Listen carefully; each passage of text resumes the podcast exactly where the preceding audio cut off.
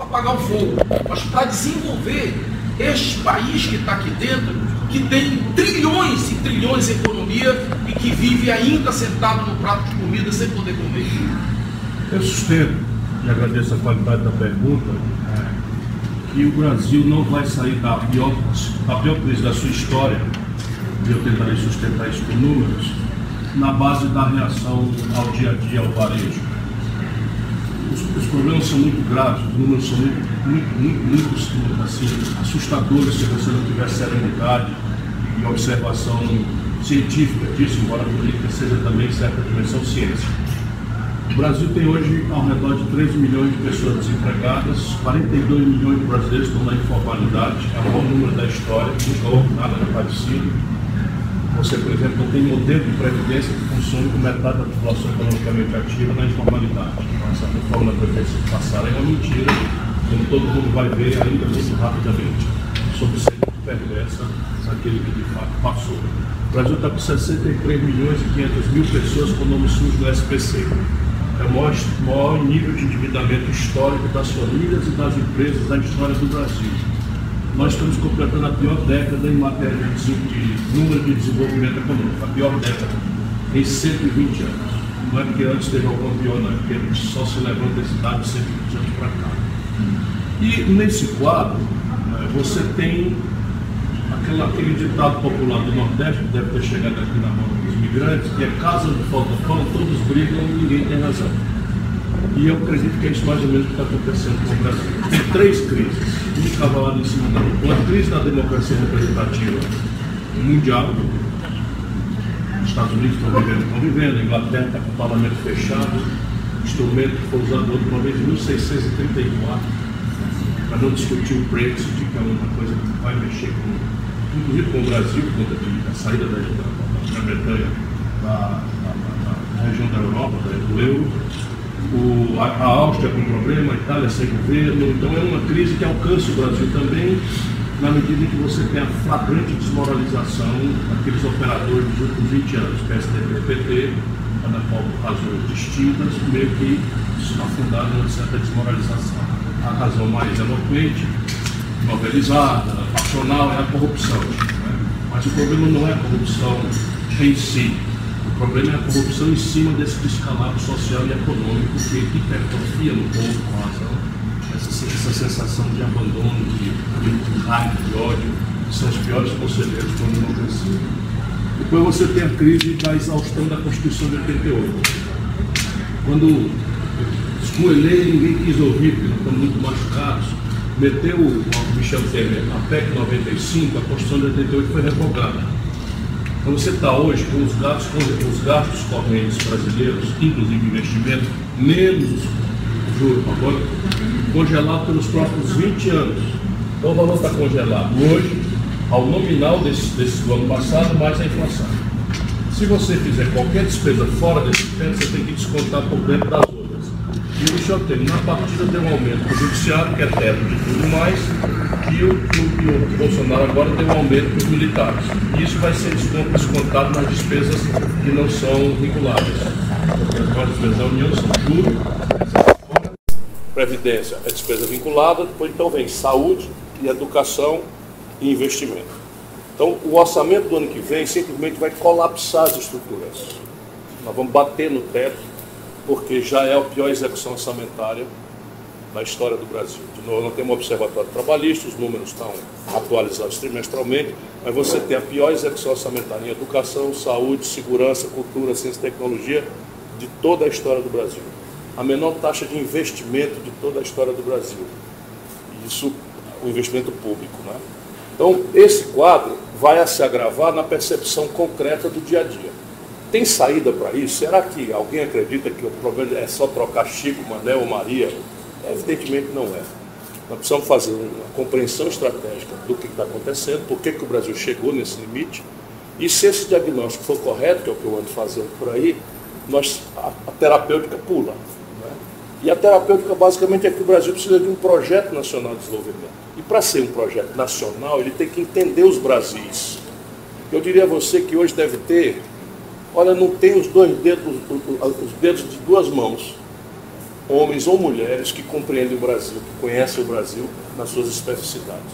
Então vamos pegar a sua questão específica da Amazônia. A Amazônia, hoje, praticamente todas as políticas para a Amazônia são decididas no eixo Brasília, São Paulo, Rio de Janeiro.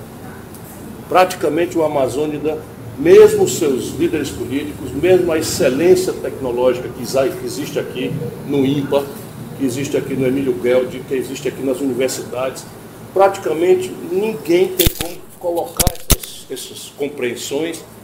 E quais são as evidências? O Brasil precisa ocupar o território. E nesse caso da Amazônia, você tem duas coisas que são flagrantes. Primeiro, o zoneamento econômico e ecológico que entenda a diversidade da Amazônia e tente achar um conteúdo prático para essa conversa mole de desenvolvimento sustentável que está na boca fácil de todo mundo. Desenvolvimento sustentável, o que é isso no território? O que é isso com o, o, o risicultor de Roraima que foi expulso para se estabelecer a Raposa Serra do Sol?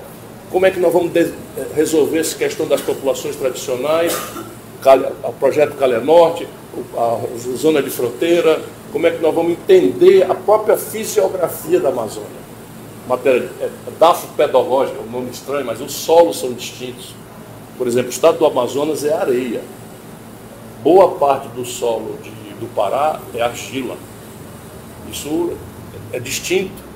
Portanto, a unidade de conservação no Amazonas, no estado do Amazonas, tem que ser total.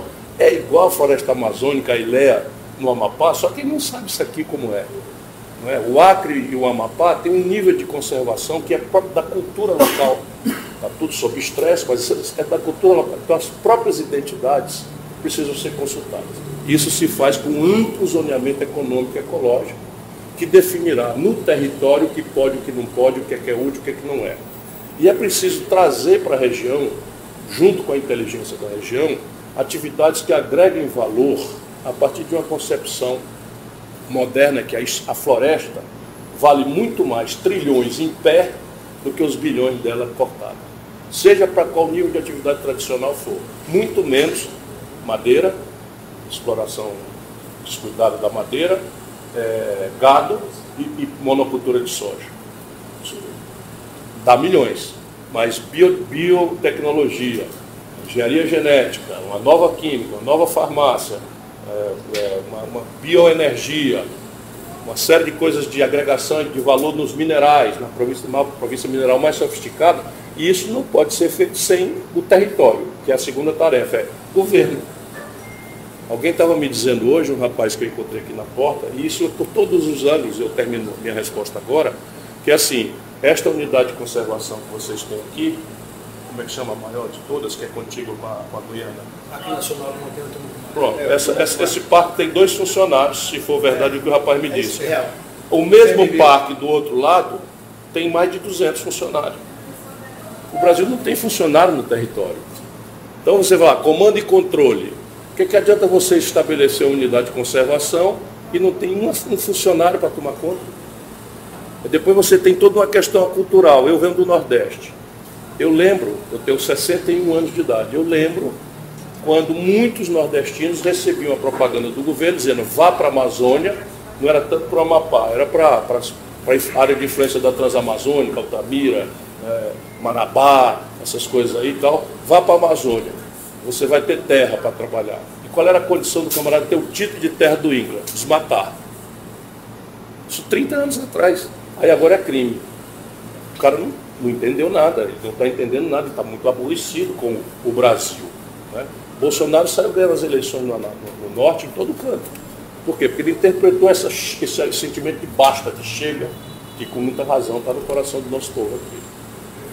Ciro, do ponto de vista político, essa atividade de hoje, ela marca uma mudança de capítulo nessa caminhada pelo Brasil, especialmente do PDT e da tua, da tua construção no Brasil em, no caminho em direção à Marina e à rede.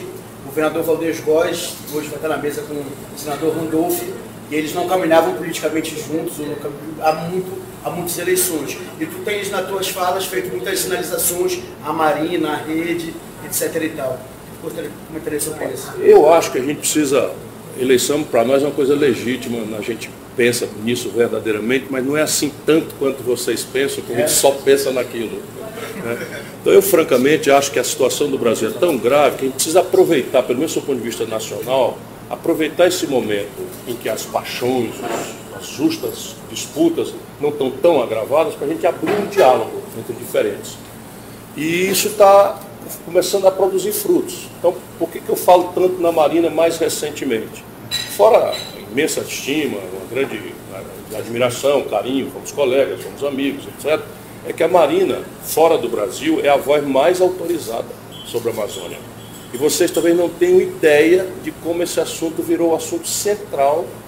Ontem, anteontem, anteontem o parlamento da Áustria votou contra o acordo Mercosul-União Europeia, alegando basicamente que o Brasil está sendo irresponsável no manejo da Amazônia. Isso é, é emprego, sabe? Isso são divisas que estão, vão se perdendo na maluquice, na irresponsabilidade que estão aí. Então, a outro dia estive em São Paulo, estava lá numa reunião muito estranha, se você olhar eleições, Estava Paulinho da Força, eu, é, Flávio Dino, o Dom Cláudio Umes, que vai ser, o, o, em nome do Papa, o, o líder do sínodo da Amazônia aqui. Estava Marta Suplicy, estava, enfim, preocupados com a democracia. Então é preciso que a gente faça isso. E o senador Randolph é o líder da minoria no Senado com nosso apoio. Nós do PDT temos quatro senadores e apoiamos o senador Randolph para líder da minoria no Senado porque ali tem um embate importante de defender a democracia e conter dano das maluquices, na minha opinião, do que o Bolsonaro possa tentar fazer. Se isso vai ou não se traduzir amanhã no bom entendimento eleitoral, Deus é quem sabe. Né? Mas aqui no Amapá, quem manda, pelo menos dependente de mim, é, é, é, o meu querido amigo e joia do nosso partido, o governador Valdez. Eu vou aproveitar antes do Marco. É, há umas semanas, no fim do mês passado, eu, vi, eu ouvi uma uma transcrição de uma entrevista que foi dada no Belo Horizonte, eu acho. E o senhor defendia exatamente isso. O que acontece com o Brasil fora do Brasil?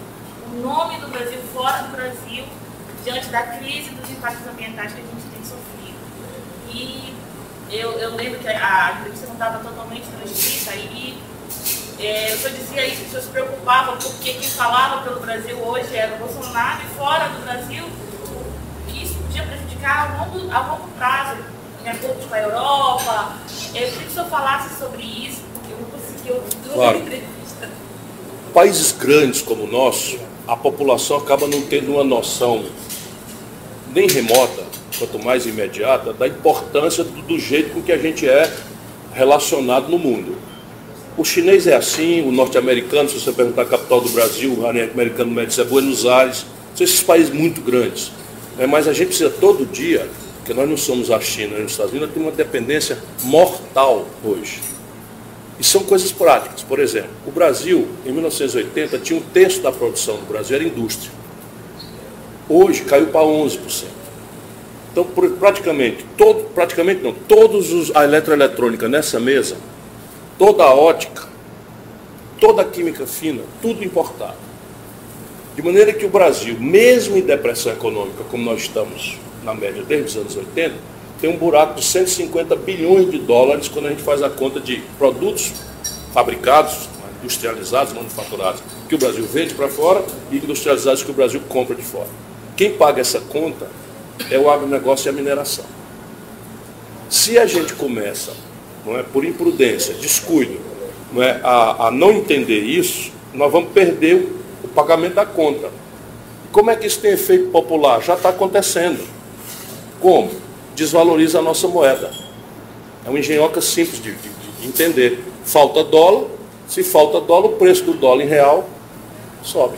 Não é? Toda vida que falta uma mercadoria, o preço daquela mercadoria sobe. Então, faltando dólar, olha o que está acontecendo com a taxa de câmbio.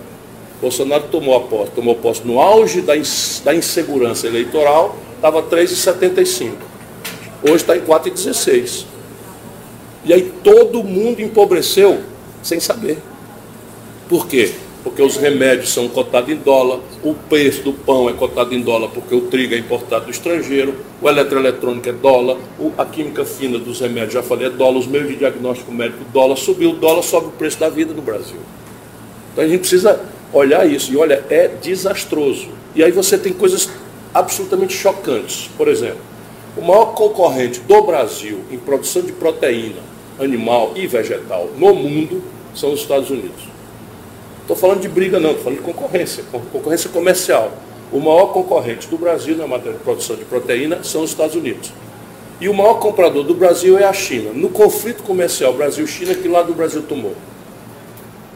O lado dos Estados Unidos. O lado do concorrente. Os árabes dão um saldo para nós de quase 2 bilhões de dólares em matéria de proteína. E estão numa, numa confusão que está se agravando com as ameaças dos americanos ao Irã. Aí nós estamos um buraco na conta com, com Israel de 500 milhões de dólares. Com quem que nós estamos na, no Oriente Médio? Compreende? Então, e essas coisas têm efeito prático. Emprego, salário, custo de vida. E isso a gente tem que ajudar o povo a entender. Ciro, mudou, mudou a, a relação do, dos estados da, da, Amazônia com o governo federal, né? depois dessa toda essa celeuma, Fundo Amazônia, as queimadas, toda essa polêmica. Eu acho que a pactuação, talvez, então, a, forma como os estados se relacionam com o governo federal. Né? Como é que eu acho que fica? Todos os democratas brasileiros estamos muito preocupados com o esgarçamento da nação. E há algumas forças podem cumprir um papel estratégico de proteger o Brasil nessa transição, enquanto a gente acha um caminho para o Bolsonaro se equilibrar ou sair. Pelo tempo, porque vai sei lá, espero que não seja pelo suicídio. Acho que o impeachment não é provável, mas eu não, não descarto o palpite de uma renúncia, porque as energias são muito negativas, muito cedo, muito rápido. E, e o sistema político no Brasil, é só a gente olhar a história, só três presidentes terminaram de andar. Fernando Henrique Lula e Juscelino.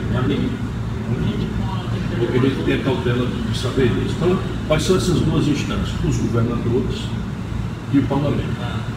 Os governadores do Nordeste, que foram discriminados por primeiro, o Bolsonaro feio no Nordeste, e ele é muito tosco, ele não compreende que o presidente, uma vez eleito, é presidente de todos.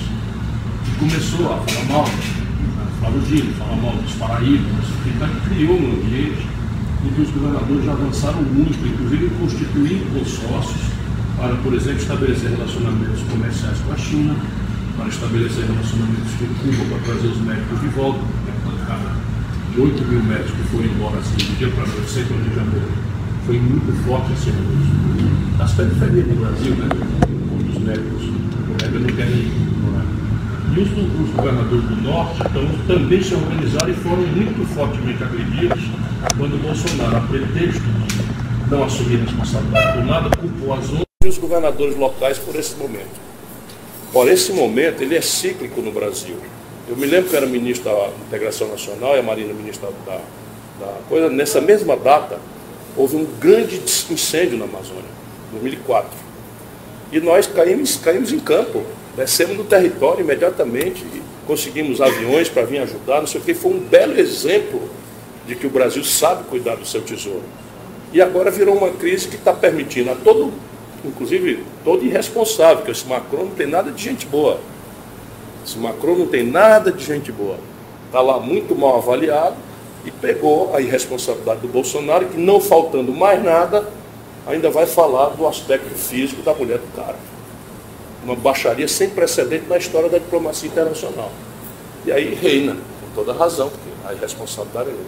Então, esse, esse aforamento dos governadores não só é muito importante para criar alternativas para a região, por exemplo, restabelecer o nexo com a Europa e dizer, olha, o Brasil é uma federação, nós temos um nível de autonomia, esse dinheiro que o Bolsonaro, por soberba, é muito útil para nós, vamos refazer aqui as coisas. Isso é uma coisa que eu acompanho e estimulo muito. Então, hoje conversamos sobre isso.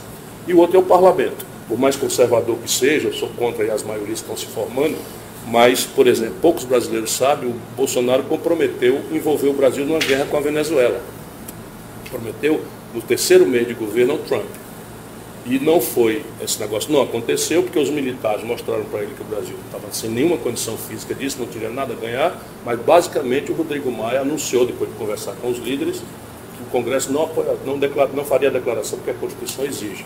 Passou batido aí, saiu a notinha de rodapé, mas olha onde é que nós andamos. Né? depois de. A última guerra que nós entramos foi na Guerra do Paraguai. O Brasil é um país famoso mundialmente cultivar a paz. E esses caras quase com três meses quase quebram essa tradição também. Senhor, oi, Vanessa, mas aí o presidente Bolsonaro, eu gostaria de saber do senhor se fazer uma avaliação, na sua opinião, do próprio partido, PDT Nacional, é, pontos positivos até agora e negativos do presidente da República. Nós demos 100 dias ao Bolsonaro sem nenhum exame, nenhuma crítica. No dia da posse, até ele completar 100 dias, nós achamos que era justo que a gente desejasse boa sorte, desse os parabéns e o tempo necessário para ele montar a equipe, tomar pé, tomar as primeiras providências. Ao centésimo dia, nós lançamos uma coisa que está na internet, chama Observatório Trabalhista.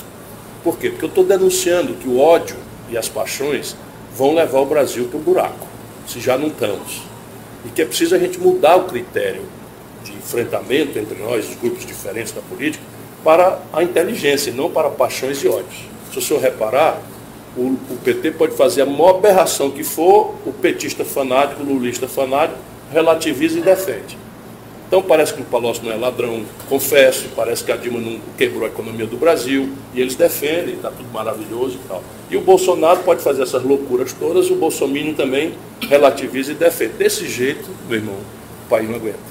Então o Observatório Trabalhista me permite responder a você objetivamente. Como é que a gente julga um bom governo? Em vez de papo furado, você julga por números. Então, a execução orçamentária, que é quanto dinheiro foi gasto nas prioridades anunciadas. Então, vai ser atualizada agora, dia 8, eu estou com os números de três meses atrás. Mas dia 8 tem uma nova rodada, de três em três meses a gente atualiza. Nós estamos, nesse momento, ao oitavo mês, a menor execução orçamentária em educação pública da história do Brasil. Nós estamos desfinanciando a educação que nunca foi financiada devidamente. Nós estamos, nesse momento, com a menor execução orçamentária em saúde pública.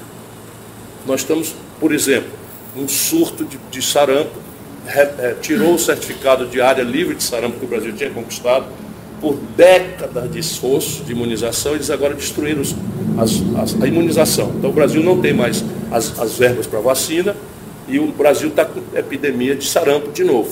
É? Só para dar um exemplo, agora estamos ameaçados. A poliomielite foi revogada, foi abolida do Brasil, a paralisia infantil, quando era governador. Foi governador de 90 e 94. Pois bem, nós estamos ameaçados de volta da polio. Isso era um crime absoluto. Aí você vai, pior execução orçamentária em ciência e tecnologia. 80 mil bolsistas ficaram sem pagamento da bolsa, cientistas, agora em setembro. E aí você diz assim, e não tem nada bom? Tem. O Bolsonaro está pagando a menor taxa de juros Selic da história do Brasil. Isso não é pouco importante, isso é muito importante. Devia ser mais baixa, sem dúvida.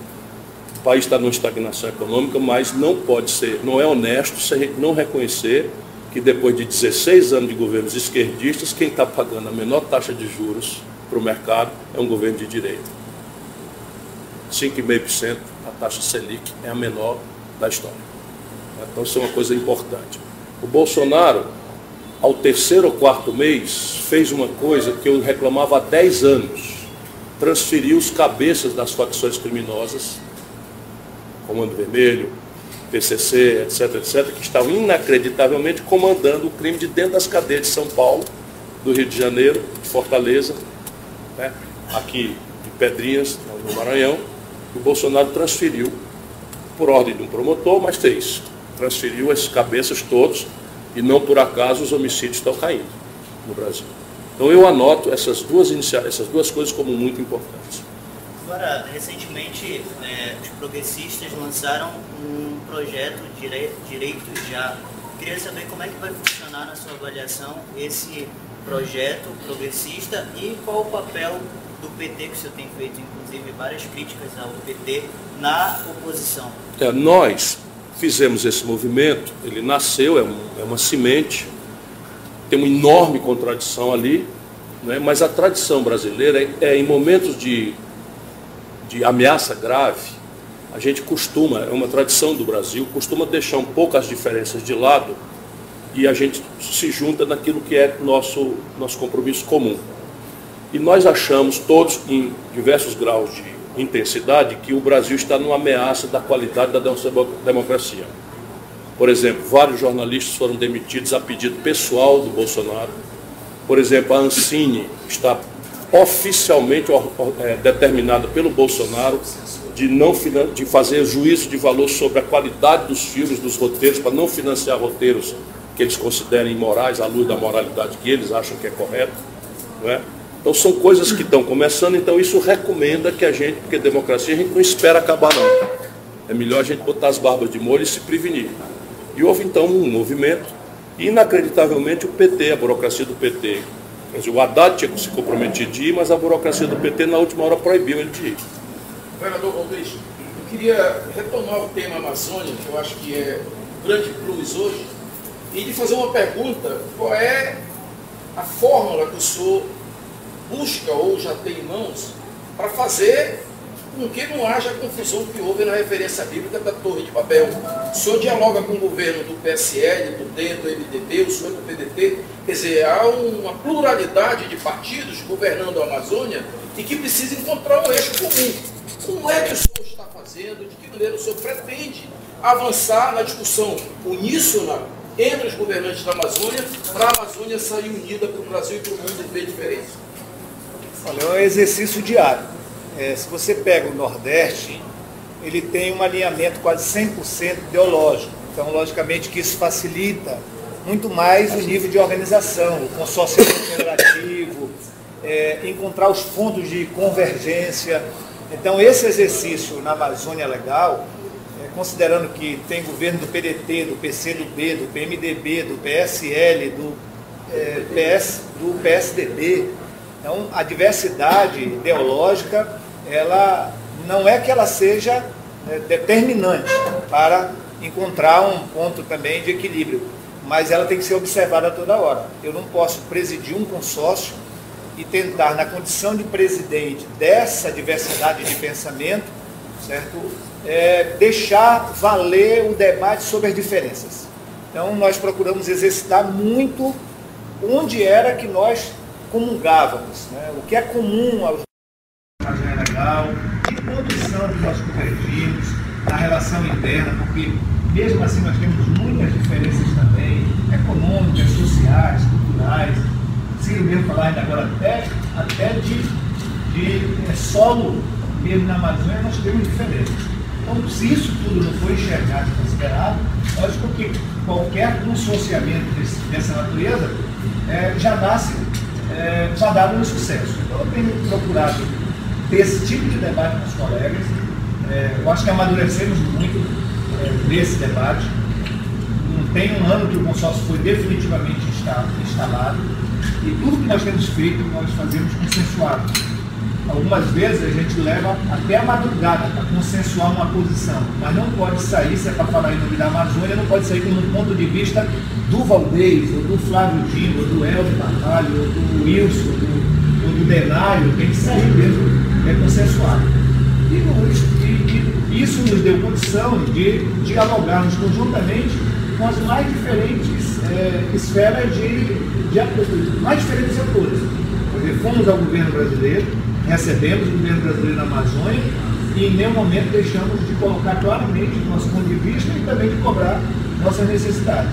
Assim tem sido com o parlamento, tem dialogado também é, com o Congresso Nacional, com a justiça brasileira. Não foi uma vez nem duas que nós fomos até o Supremo, porque acaba sendo ali aquilo que você não resolve administrativamente ou politicamente, certo? tem que, muitas das vezes, ter um mediador. E o Supremo no princípio federativo, acaba cumprindo esse papel.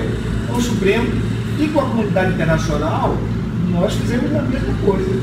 Abrimos o diálogo direto, individualizado e em conjunto com os financiadores do Fundo Amazônia, é, com um grupo G7 representado aqui no Brasil também, com o caso da França e outros, sem nenhum problema. E digo mais, unanimidade dos estados presentes. Nenhum caso foi metade dos estados, em todos os casos a gente consensua a agenda e vai estudá-la. Acho que respeitar as diferenças entre a gente também tem contribuído para é, essa, é, essa movimentação. E eu ainda há pouco falava para o Ciro que a gente está indo um pouco além. Isso estimulou a criação das frentes de senadores da região da Amazônia Legal, do Nordeste e também do Centro-Oeste. Isso está estimulando nós provavelmente funcionar no mesmo espaço físico, o Brasil Central, o Nordeste e a Amazônia Legal, porque tem muitos pontos que nós é, somos convergentes. E, lógico, lutar por questões que a base do princípio federativo é, torna um pouco de, em, é, em termos de descompensado. Vamos pegar o caso do Fundeb. O Fundeb está falado a acabar o ano que vem, o princípio funcional, está lá na transitória. A gente, os nove estados da Amazônia, o Nordeste, o Brasil Central, e aí veio junto depois os outros, formulamos uma proposta, entregamos para o Congresso Brasileiro, entregamos para o governo federal, levamos para o ministro da Educação, porque nós não deixamos de apresentar uma proposta para debater esse ano. O SUS, da mesma forma. A questão da Amazônia, do mesmo jeito. Nós não deixamos por menos de aceitar que a responsabilidade é nossa, né, com os desmandes de atividades econômicas é, que transbordam as regras legais. Né, principalmente aqui no Amapá. Você sabe o nível de preservação é, e, e de controle que se tem. Eu acho que e também não é transferindo culpa só e discutindo em cima dos números que vamos resolver o problema. Então, nós fizemos a nossa, nossa ponderação, mas apresentamos também. Nós temos proposta, nós queremos dialogar. Nós não abrimos mão né, de determinadas questões. Acho que é isso. Não tem discursos também diferentes. Nós não fomos dialogar com o Bolsonaro e com os, o os ministérios do Bolsonaro com uma linha e depois chegamos nas embaixadas com outra, com o Congresso com outra, no Supremo com outra. O que nós falamos, os ministros do Supremo, foi o que nós falamos também o senador Davi, no Congresso, quando ele recebeu, o presidente da Câmara, Rodrigo Maia, e o Bolsonaro com, a equipe dele. Eu acho que isso também é que dá solidez, é, confiança, senão você aquele jogo de para um é um argumento, para o outro não é, não. Respeito, responsabilidade, mas colocando o que tem que colocar. Reconhecer, quando tiver uma boa iniciativa, eu acho que é isso que, que amadurece a democracia, quer dizer, a, a, a raiva, né, enfim,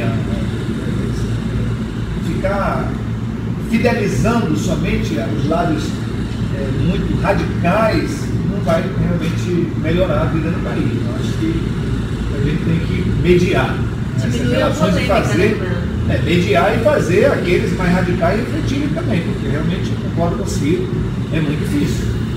E nós, certamente, os, os que não são radicais, são a maioria, podemos aceitar que o radicalismo é que fique colocando as regras do jogo neste país, seja na Amazônia ou fora da Amazônia.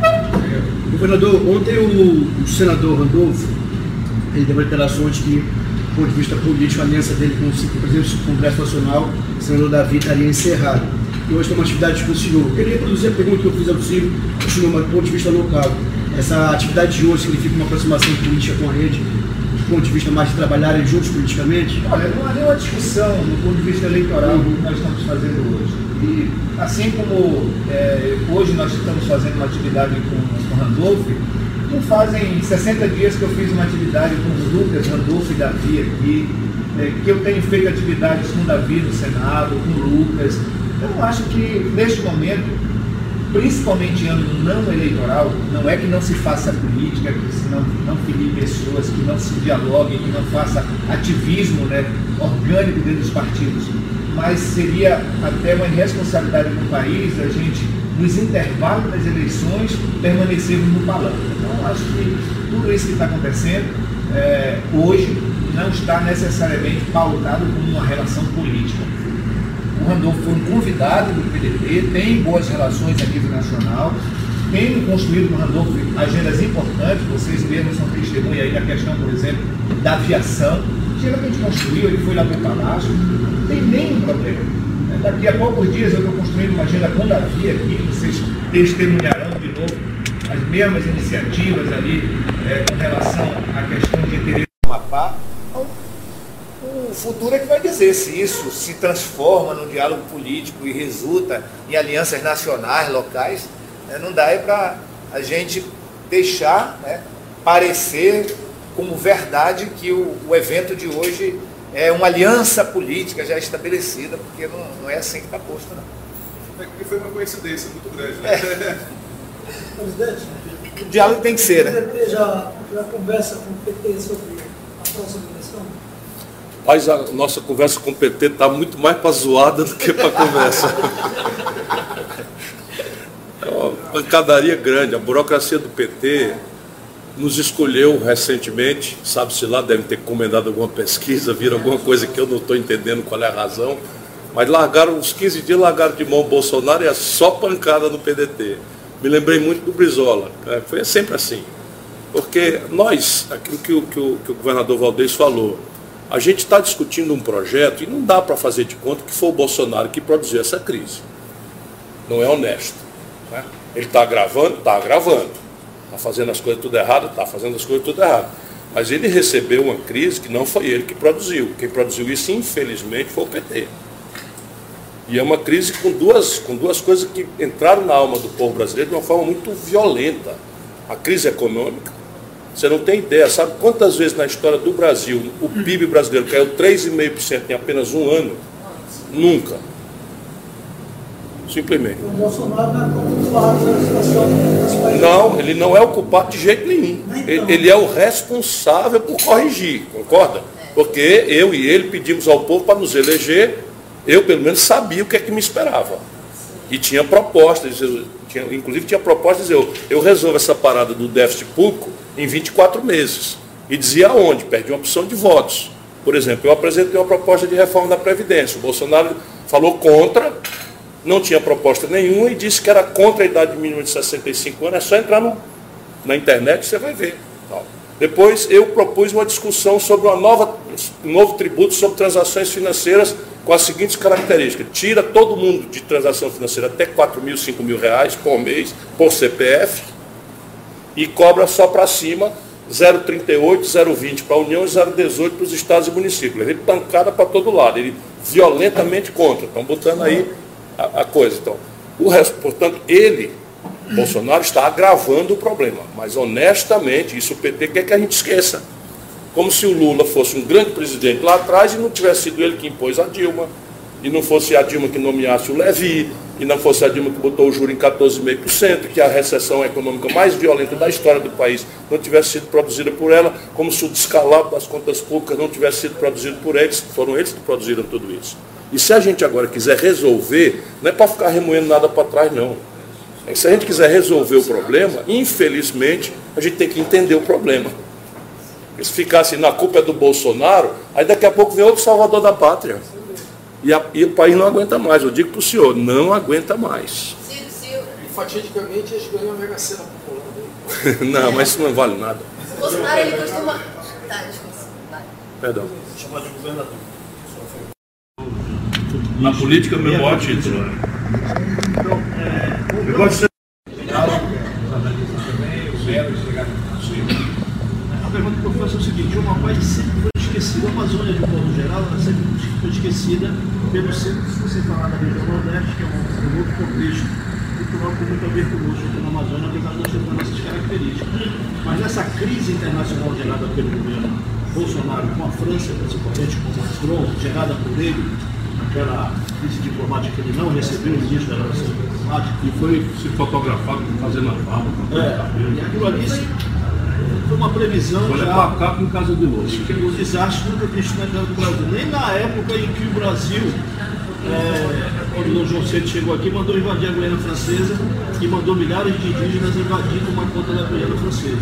E nem o Jean Quadros que quis também. Guerra da Lagosta. É, da Lagosta. Aí, o que, eu, eu pergunto ao senhor como presidencial, que eu tenho que continuar como candidato a presidente da República, é que é preciso que haja uma contextualização melhor dos presidentes eleitos, presidentes que é, já comandaram o nosso país, que não tem conhecimento mínimo. Porque o que menos se discutiu com a França foi que a França ela tem um pedaço da Amazônia, é pequeno, mas ela tem. Claro, não é tão Agora, no mês de abril, houve uma movimentação extraordinária das forças brasileiras com as forças francesas no combate ao garimpo ilegal, que é um dos grandes problemas na região da Guiana Francesa, que tem milhares de brasileiros, não só na Amazônia francesa, mas também na, no Suriname, na República da Guiana, fora outras áreas indígenas, é, que o, senhor, como presidenciável, estude, claro que o senhor estuda, essa questão, por exemplo, da importância que a França tem para nós, amapaenses, porque quando aconteceu a crise, os brasileiros lá, é, é o único local no Amapá fora do eixo aqui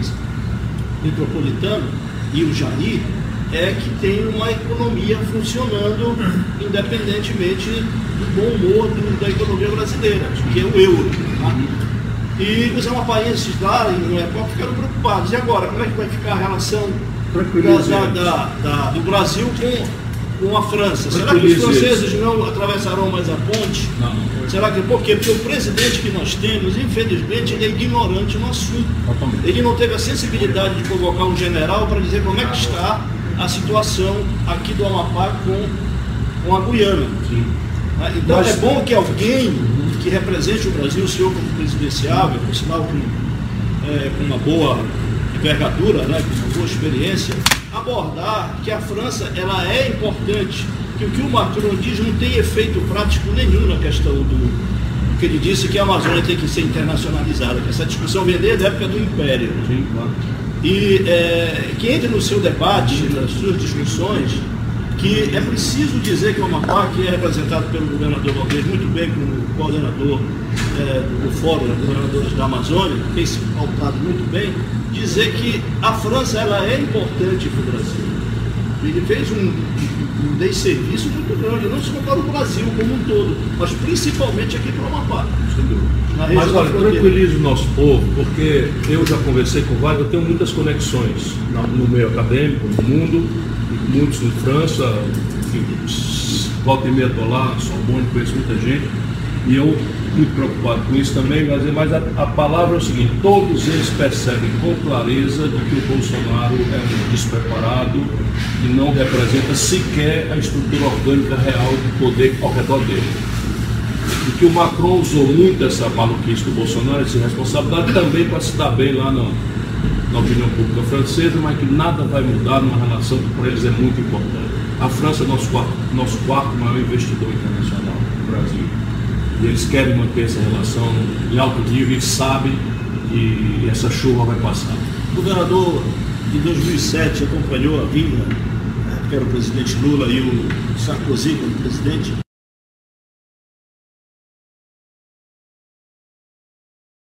Amazônia, né, vai ser o papel da França. Então é importante essa discussão de um presidenciável e dizer que a França tem importância e é nossa vizinha. E nosso amigo.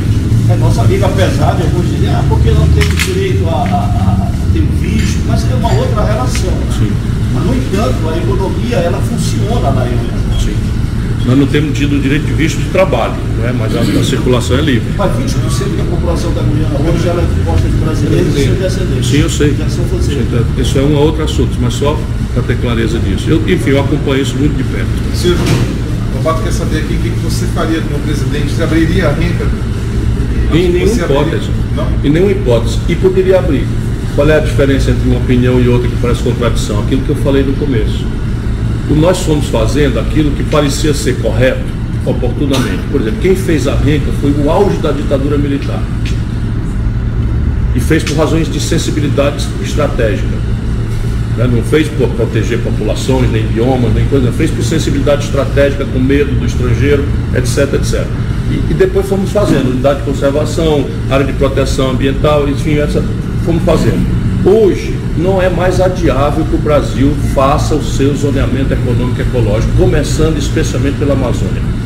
Porque você tem maluquices, por exemplo, vamos lá, o Pará é o mais desmatado dos estados.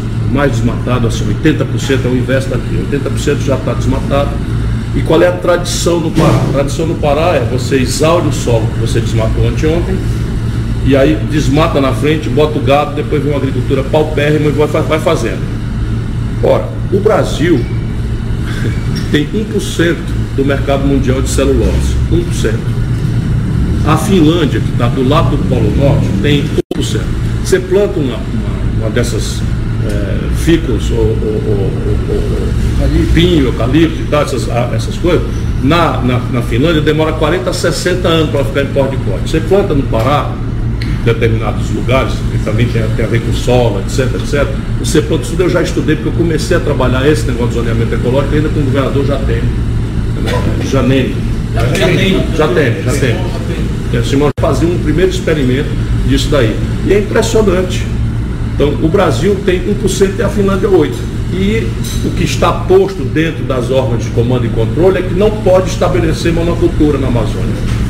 Quem está falando de monocultura? Estou falando de monocultura, estou falando de zoneamento econômico ecológico, que defina que X hectares, X mil hectares, X milhões de hectares de, de solos já desflorestados né, sejam recompostos com vocações. E aí você tem mil fórmulas novas de fazer com descontinuidade de, de coisa, com, enfim, planta, planta de, de, coisas alternativas, com pequeno, não precisa ser latifúndio, você pode terceirizar para pequenos, desde que haja um canal de comercialização, crédito devido.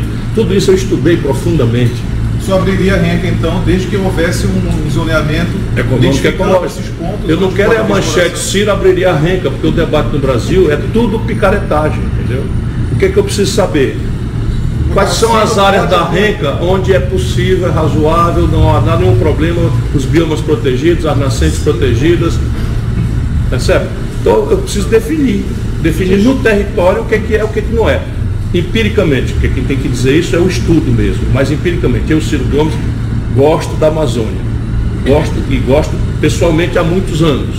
Antes de pensar em ser candidato a presidente da República, meu avô morou no Acre, e eu conheço a história, então eu conheço 18 dos 22 municípios que repartem o Acre, pessoalmente. Né? Fui para lá, aí comecei a ver coisas. O Amapá é um dos estados que eu vejo menos.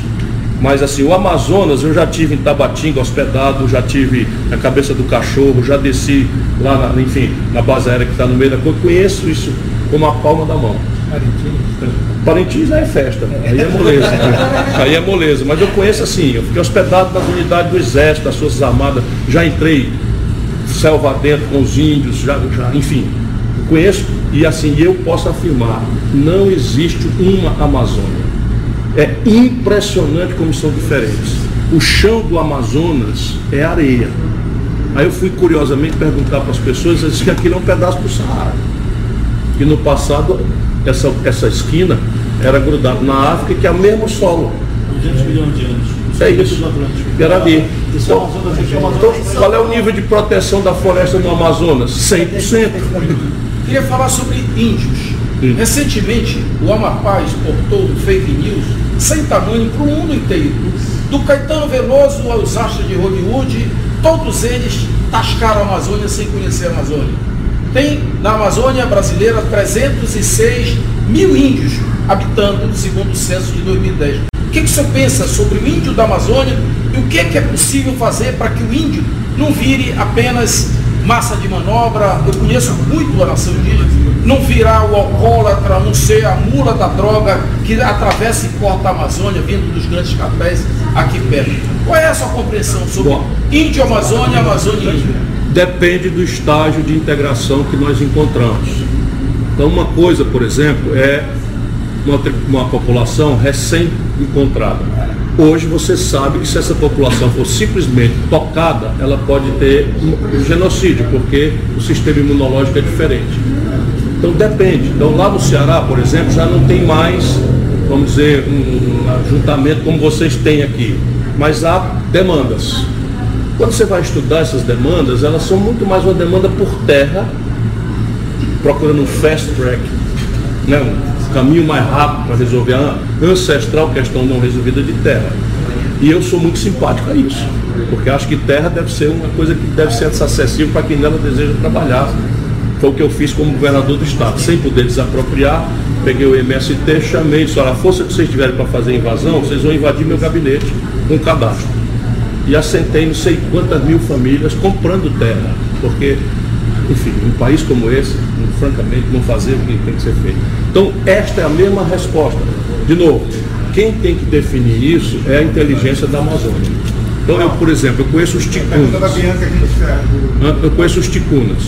Fui lá com eles. Aí eu vi, me, me, aceitaram lá, porque eu trabalhei com eles, negócio de um arranjo produtivo de artesanato, para exportar, para coisa, e peixe agregação de valor, fazer farinha de osso, não sei o que, trabalhei com ele lá, esse nível de atividade. E eles me levaram para a aldeia no fundo da coisa.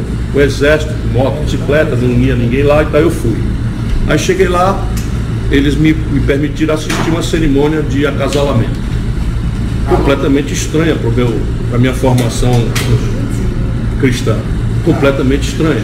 É assim, a menininha quando menstrua, não importa se é com 11 anos, 12 anos, 13 anos, 14 anos, 11 anos, não, ela é posta na cerimônia. Menstruou, entra na cerimônia. E aí os garotos ficam, no, as, as, as madamas, as velhas, as senhoras, numa roda, os garotos noutra roda e as meninas dentro de uma roda, rodando em, em sentidos opostos. E isso lá não tinha nada de. Eu assistindo. E as senhoras, as, as, as índias velhas, todas completamente fora de si, por alguma coisa que tomaram. Os, hein? Eu não sei o que era. Também não, não faço juízo moral nenhum. Estou descrevendo para você como é chocante para um cara de fora chegar e dizer assim, não, isso aqui tem que ser isto. Para mim, não. Não tem que pegar. E aí quando eu vou, vou lá para o Emílio Gueldi, vou lá para que são os que eu mais conheço, o IMPA, o INCA, o IMPA, e aí chega lá, eles têm um mapeamento. Eles têm um estágio antropológico de evolução, um estágio de coisa. Aí eu trabalhei com o Cintalar no Rondônia. Aí é muito engraçado. O Márcio Tomar Baixo era ministro da Justiça e começou, mataram oito pessoas lá. E me disseram que o problema, o Márcio Tomar Baixo, olha, seria um problema grave lá, eu não quero chegar com a Polícia Federal, porque é uma tribo e tal, vai para lá como ministro da Integração Nacional para ver o que está. Eu, tá bom, eu vou. Aí desci lá, encontrei os índios todos com F1000, naquela época era F1000, F4000, sei lá o que, os carrão, cinto de, de fivela de, de, rodeio americano, cowboy, cowboy é, chapelão de cowboy americano e tal. E aí entrei lá no papo com eles, não sei o que, papapá e tal, começamos a conversar e era mesmo problema de contrabando de, de diamante eles fazendo contrabando de diamante dentro deles e chegaram pessoas de fora, brancos, todos do Nordeste, e eles mataram os caras. E eu não fui lá fazer juízo moral nenhum, de olha, vamos aqui organizar isso, como é que faz, não sei o que e tal. Descobriram que o tal ministro estava lá, eu tinha ido sem avisar ninguém. Descobriram, chegou a Globo. No dia seguinte eles esconderam as caminhonetes e se paramentaram todo. É certo? Não. Quem fala a verdade? Não, então você tem, você tem tudo isso. Você tem tudo isso. Quem fez essa deformação com eles? É claro, é claro. É claro. Então, eu não tenho essa visão nem sacralizada e nem essa visão pragmática de que índio tenha que ser integrado e não sei o que e tal. Eu acho que depende de cada situação e tal. E em qualquer circunstância, a questão ancestral é terra. A gente vai para a última pergunta aqui da Bianca. Sou a Bianca, prazer. Bianca, prazer. Ciro, conta pra gente. Uh, você já foi candidato a presidente em 98, 2002. E agora em 2018, você acha que faltou um pouquinho falar de repente sobre a Amazônia? E depois de toda essa situação que a gente está vivendo, para a próxima experiência, o que você está preparando? Gente. Olha, eu fui o único candidato que visitou todos os estados brasileiros. Todos. Você imagina quantos votos tem no Amapá? E compara isso com a região metropolitana de Campinas. Então, essa é, uma, essa é uma deformação, inclusive, também do ponto de vista de onde os políticos estão. Mas eu visitei todos os estados, todos. Estive aqui no Amapá, conversamos, vi que a onda bolsonarista estava muito forte. No Acre, os Viana foram varridos de lá, nós, apoiamos os Viana. Enfim, tive em Roraima, insultei o Romero Jucá, e já fiz o serviço todo, conheço as lideranças e tal. Então, para mim, não faltou falar em Amazônia. Né? O que aconteceu no Brasil é que o, o, o, antipetismo, e a gente vê isso depois, era a maior força, força dominante. E não, e não era uma coisa, vamos dizer, sem razão. Não era uma coisa sem razão. Lula impôs a candidatura do Haddad um ano depois, um aninho depois, que o Haddad perdeu as eleições no primeiro turno, tirando 16% dos votos na reeleição dele prefeito de São Paulo. E no futuro, que, como é que vai ser? Depois de toda essa situação, no futuro eu estou com um plano. Eu, eu vou Esse falar é muito última, da Amazônia, é porque eu vou falar cada vez com mais profundidade e detalhamento de um projeto nacional de desenvolvimento. E não existe projeto sem uma compreensão estratégica da Amazônia. E eu não vejo isso aqui como um problema, eu vejo isso aqui como uma possibilidade extraordinária de uma outra economia de futuro. Todos os ciclos econômicos da Amazônia fracassaram até hoje. É porque todos tiveram uma característica, todos tiveram uma característica, extratismo. Ciro, eu vi uma entrevista Evidentemente que o ciclo que pode se oferecer aqui é uma nova farmácia, é uma nova química, E aí isso envolve outra atitude, outro acondicionamento, outra estruturação de infraestrutura e de capacitação de recursos humanos. Ciro, viu uma entrevista tua no BBC recentemente, como ela bem lembrou, já veio três vezes presidenciável e agora a quarta vez, né? Pretende. É a última vez que vai. Aqui? Não, a última vez que vem para presidente. Presidente? É. Pai, Pretende vir a última vez ou. O meu plano nessa próxima eleição é tirar mais votos do que o adversário, entendeu? Vamos ver se eu consigo.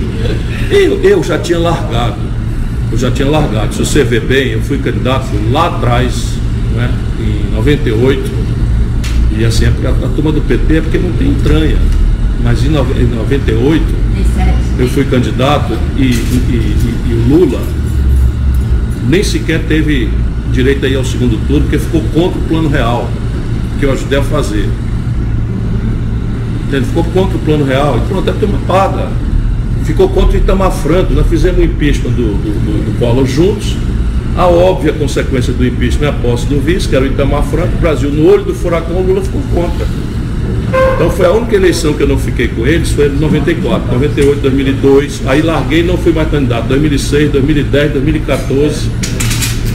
E vinha ser candidato em 2018, por quê? Porque o país não aguenta mais isso que está acontecendo. Para mim é um sentimento de responsabilidade. Então eu vou cumprir minha responsabilidade. Cadê os candidatos? Só quem está andando sou eu. Eu não paro em casa, pô. 12 dias na rua, 13 dias, 14 dias na rua, 3 em casa, porque é um sentimento de responsabilidade. Você imagina, eu podia ficar quieto em casa agora, fazendo o quê? Estou fazendo aqui porque eu acho que é importante. O Valdeir lidera esse consórcio. A Amazônia virou um assunto gravíssimo para o bem e para o mal, para o Brasil. E eu preciso me atualizar permanentemente, vir no território, conversar. Você imagina uma crise dessa, o Bolsonaro não veio ao território amazônico. Nenhuma vez. Isso é o simbólico básico. Você pega o helicóptero, desce no território e diz, olha, o senhor deste pedaço sou eu, somos governadores, abre uma discussão, vamos ver o que, é que eu posso fazer, não sei o que, então no mínimo simbólico estava resolvido. Não pisou aqui até hoje. Ok. Bom, obrigado.